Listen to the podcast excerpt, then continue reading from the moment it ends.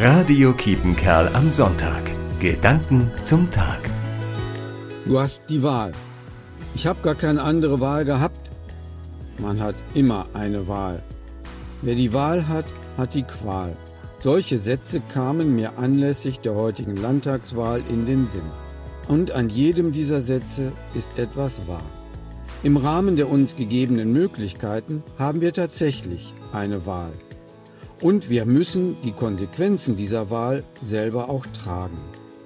Und so kam mir noch ein anderes Wort aus dem Alten Testament in den Sinn. Da heißt es, ich habe euch Leben und Tod, Segen und Fluch vorgelegt, damit du das Leben wählst und am Leben bleibst. Um Leben und Tod wird es heute nicht gehen bei ihrem Kreuzchen. Und dennoch um Haltungen, die lebensförderlich sind. So wünsche ich Ihnen heute eine gute Wahl.